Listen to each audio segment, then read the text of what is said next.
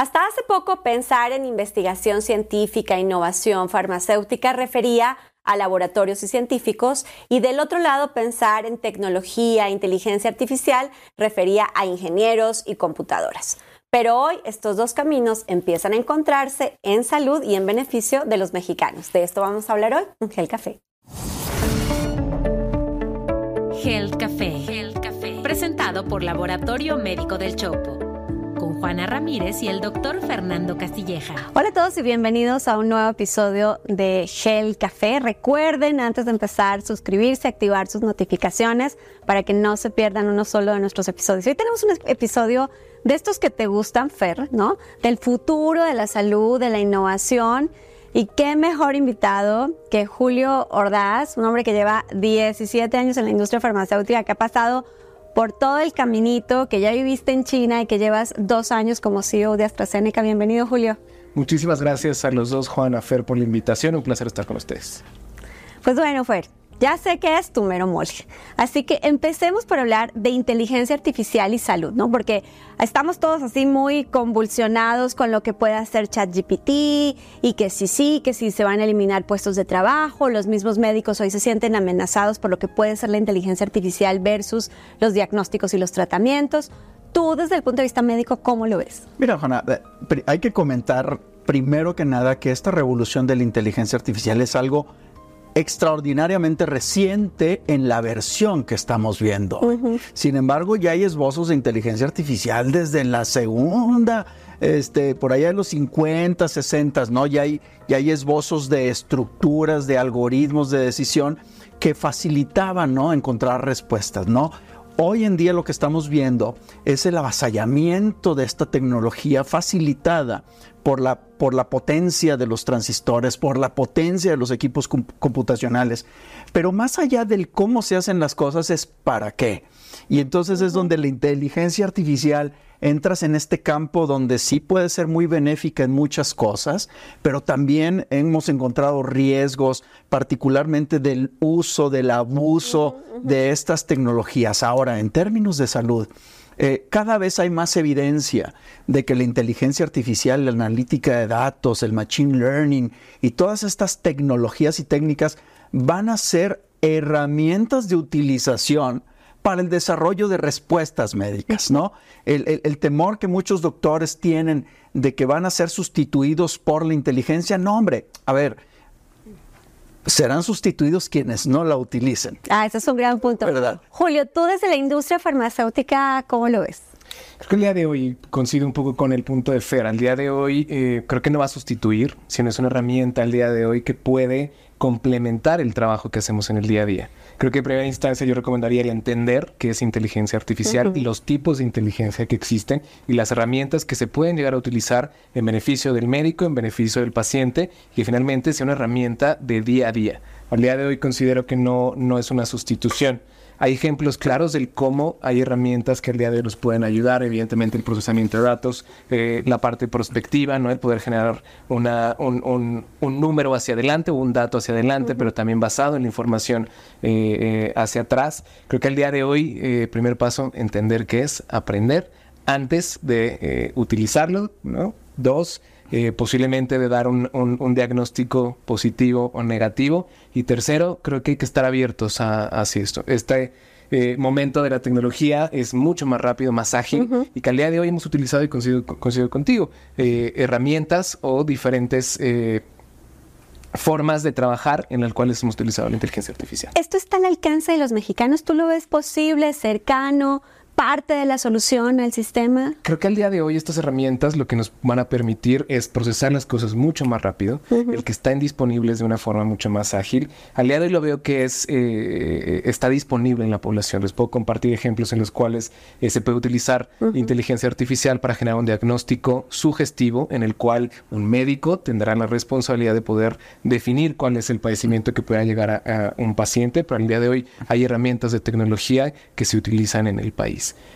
Creo que al día de hoy siempre va a existir. Por ejemplo, ¿cuál? Por ejemplo, ¿cuál? Al día de hoy eh, conocemos, bueno, hay una herramienta que al día de hoy utilizamos en conjunto con una de las instituciones más importantes desde la perspectiva de cáncer, con el INCAN, en el cual a través de un motor de inteligencia artificial, en el cual analiza una radiografía de tórax, que es algo muy común que podemos obtener en cualquier eh, eh, centro y poder hacer un análisis de, ese, de esa imagen y poder sugerir una anomalía dentro del pulmón, en el cual podamos detectar de una forma oportuna eh, un padecimiento como cáncer de pulmón, que sabemos que es clave el poder tomar eh, acciones rápido. Entre más temprano diagnostiquemos a ese paciente, el curso de la vida de ese paciente puede cambiar radicalmente. Entonces, una herramienta enfocada en un diagnóstico oportuno, que finalmente el médico va a ser quien va a definir cuáles son los pasos, pero es mucho más ágil el poder tener una herramienta que te sugiere qué es lo que está sucediendo. Lo que pasa es que en inteligencia artificial la analítica de imágenes es donde más ha tenido avances, en patología, en diagnóstico por imagen.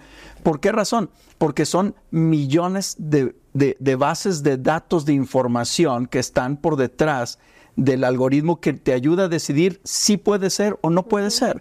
Y eso, a ver, por más que yo quiera ser médico y estudié años y llevo 20 años de experiencia, a ver, no llevo el millón de imágenes o los millones de imágenes y eso aporta valor. Fíjense que yo acabo de visitar un centro de diagnóstico de imágenes de telediagnóstico en Chile. O sea, no me fui a China, ni a Japón, ni a Estados Unidos, en donde sentimos que todo pasa. Me fui a Chile.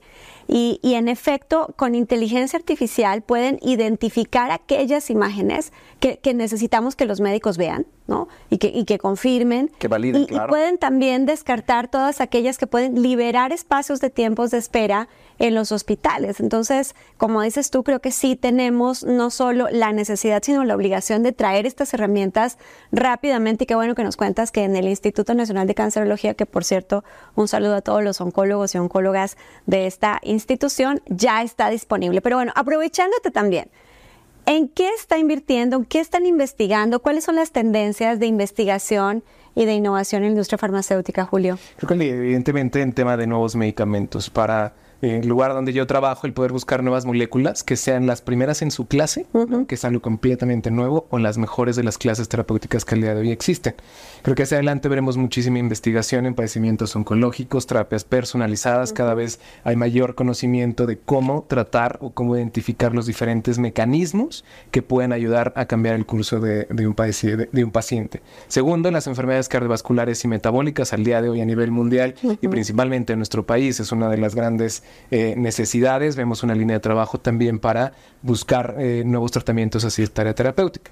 Y por último, hacia adelante también eh, estas enfermedades de baja prevalencia en las cuales es un paciente por cada 100.000 habitantes que necesitan nuevos, nuevos tratamientos, hacia esa línea se verá nuevas investigaciones. También considero que el tema de salud mental, ¿no? Hacia de nuevos padecimientos, encontrar nuevos medicamentos para este tipo de padecimientos que al día de hoy también son, son más visibles dentro de la sociedad. Sí, hay un incremento en el, en el pipeline, que es esta lista de innovaciones o desarrollos que tiene la industria farmacéutica, que particularmente están relacionados, y me llama poderosamente la atención, justo con las enfermedades poco frecuentes o las enfermedades raras.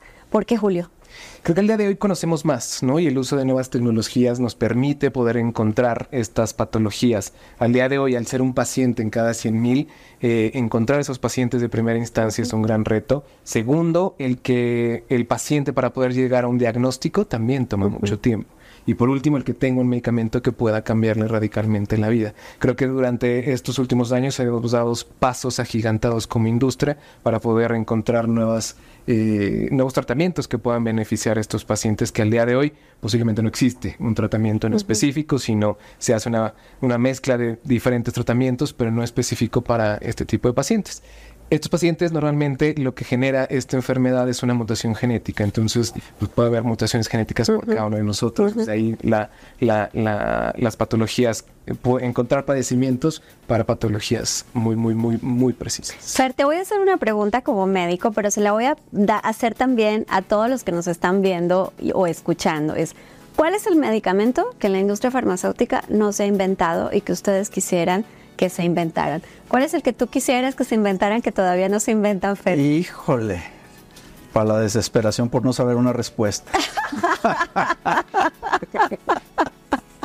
no, la verdad es que, mira, todo esto que está sucediendo con la innovación terapéutica y farmacológica está, está brincando, está corriendo, ¿no? No quisiera clavarme en un tema que me gusta mucho, que es el tema de la computación cuántica, pero que es para dónde camina todo esto. O sea, estamos viendo que en los siguientes 10 o 15 años el desarrollo de esta nueva computación va a permitir que procesos que la industria farmacéutica antes llevaba en 25 años, probablemente los logre en uno o en dos.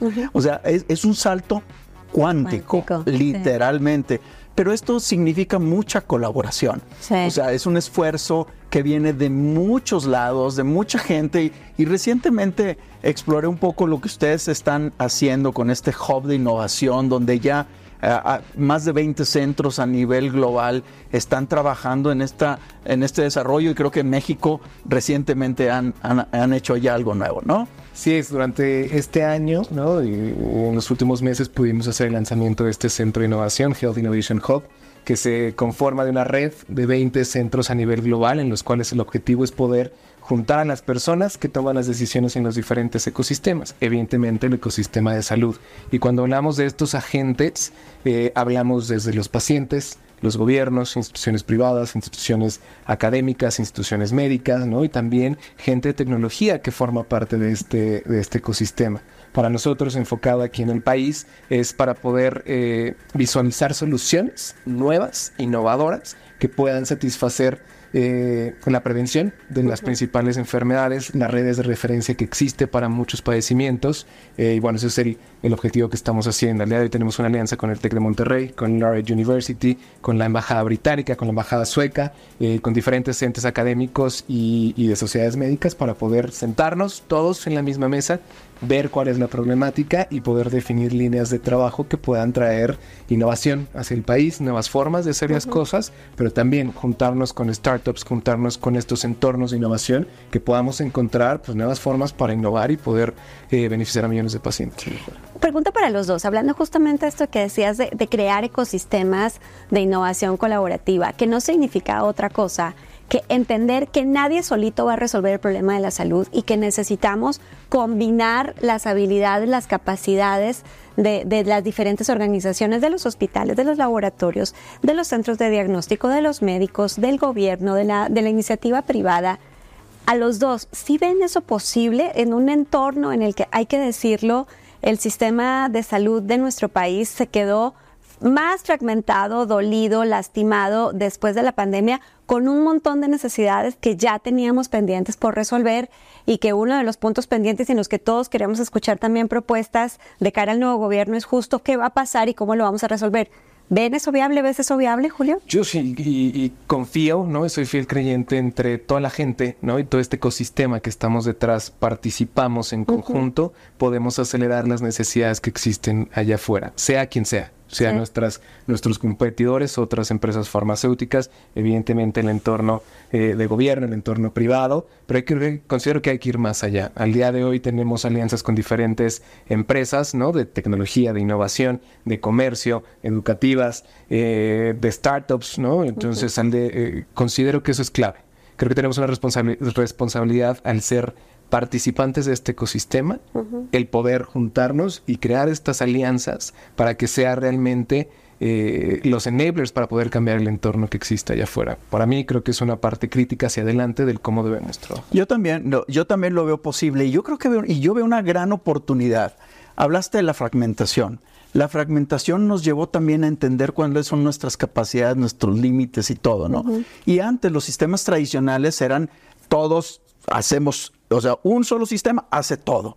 Hoy nos estamos dando cuenta que si juntamos las capacidades de todos en estas pequeñas piezas de Lego, pueden funcionar mejor los proyectos. Ustedes son un gran ejemplo de esto en la pasada pandemia y fue, ahora sí que fue orgánico. O sea, no, así que lo habíamos planeado, teníamos 10 años pensándolo. No, vieron la oportunidad y lo hicieron de manera rápida, se integraron y nos dieron un gran ejemplo de lo que sí puede suceder hacia el futuro. Sí, lo que tú lo estás diciendo, creo que no se trata de querer todos hacer de todo, sino entender qué es lo que realmente podemos poner en la mesa, cuáles son nuestras capacidades y, de cara también a las necesidades de la población y no, no, no solo a lo que nosotros queremos poner en el mercado. De hecho, yo creo que a partir de la pandemia, el driver que nos han demostrado es realmente solucionar el problema de la población. Sí. O sea, más allá de que el éxito económico y que hay que hacer rentables a las empresas para que crezcan y sigan desarrollando, el foco hoy está en las personas. Oye, Julio, yo quisiera, retomando este punto, porque sé que tienen un programa con un competidor suyo, ¿no? O sea, hay dos farmacéuticas juntas trabajando en algo que ya habías dicho al comienzo, que es la salud cardiovascular. Totalmente. El día de hoy eh, existe un padecimiento clave, ¿no? Evidentemente enfermedades cardiovasculares, pero principalmente la insuficiencia cardíaca. Es una enfermedad que el día de hoy tiene que tener un cuidado multidisciplinario, desde los, eh, eh, las diferentes especialidades que están detrás, el cardiólogo clave para poder determinar el padecimiento, pero bueno, tenemos una alianza con un competidor enfocado a este padecimiento. Sabemos que en conjunto podemos hacer más cosas, podemos entender a mayor medida, pero finalmente el que podamos tener un impacto mayor en los pacientes. Al día de hoy estamos dispuestos a, a colaborar, ha sido un gran programa, tenemos ya más de... Eh, seis meses colaborando, ¿no? Y en miras de poder ampliar esto, no solo para ese tipo de padecimientos, sino para otros. Entonces es un ejemplo claro del cómo se... Y es un ejemplo claro de, más allá de los objetivos comerciales de cada organización, que también se valen, por supuesto, el sector salud representa uno de los empleadores más grandes del planeta, pues primero están las personas, los pacientes, y es justamente en este tipo de alianzas en donde se puede poner en evidencia que sí, en efecto, más allá del eslogan el paciente en el centro, realmente estamos poniendo a las personas en el centro. Para cerrar, ¿ustedes ven viable cambiar realmente el sistema de salud y la experiencia del paciente? ¿Cómo lo ven, Fer? ¿Tú cómo lo ves? A ver, viable sí es, pero no va a ser fácil. Necesita una gran integración de los sistemas. Creo que tenemos que pensar cómo hacerlo no de la manera tradicional, sino de la manera de los nuevos tiempos, donde la inteligencia artificial, la codificación, la genómica, las estrategias de salud pública tienen que evolucionar y así los sistemas. Entonces yo sí pienso que en una reintegración actualizada de los modelos de trabajo educativos y de operación, creo que sí es factible. Julio. Yo considero que al ser parte de este ecosistema tenemos esa responsabilidad. Lo pondría en tres cosas. Uno, en términos de innovación. Hacer lo mismo nos va a dar exactamente los mismos resultados. Pensando hacia adelante, tenemos que cambiar esa definición. Segundo, el tema de las alianzas. Al día de hoy pensar que en silos lo vamos a lograr es uno de los grandes errores. Para mí es clave el poder seguir colaborando con todo el ecosistema. Y tercero y, y último, en el que realmente pongamos al paciente y las necesidades que tiene un ecosistema en el recorrido desde que conoce que tiene esa enfermedad hasta que logra un bienestar. Y ahí todos somos responsables. Entonces la respuesta es sí, confío que se va a lograr. Bueno, pues con este par de optimistas, creo que es una buena forma de, de cerrar este episodio. Julio, muchas gracias por aceptar Gracias, nuestra invitación. A ustedes, un placer estar acá y muchísimas gracias por el espacio. Fer, ¿dónde te encuentran? Como Fernando Castilleja en todas las redes. Y le pueden preguntar de inteligencia artificial y todas estas cosas, este que le encanta el tema. Y a mí ya saben, como Juana Ramírez o Juana Ramírez Soín. Recuerden activar las notificaciones, suscribirse, escríbanos para saber de qué temas quieren que platiquemos aquí en Gel Café. Nos vemos el próximo miércoles. Gel Café. Gel Café. Presentado por Laboratorio Médico del Chopo. Con Juana Ramírez y el doctor Fernando Castilleja. Judy was boring. Hello. Then Judy discovered ChumbaCasino.com. It's my little escape. Now Judy's the life of the party. Oh, baby, Mama's bringing home the bacon. Whoa, take it easy, Judy. The Chumba life is for everybody. So go to ChumbaCasino.com and play over 100 casino style games. Join today and play for free for your chance to redeem some serious prizes. ChumbaCasino.com. No purchase necessary. Void where prohibited by law. 18 plus terms and conditions apply. See website for details.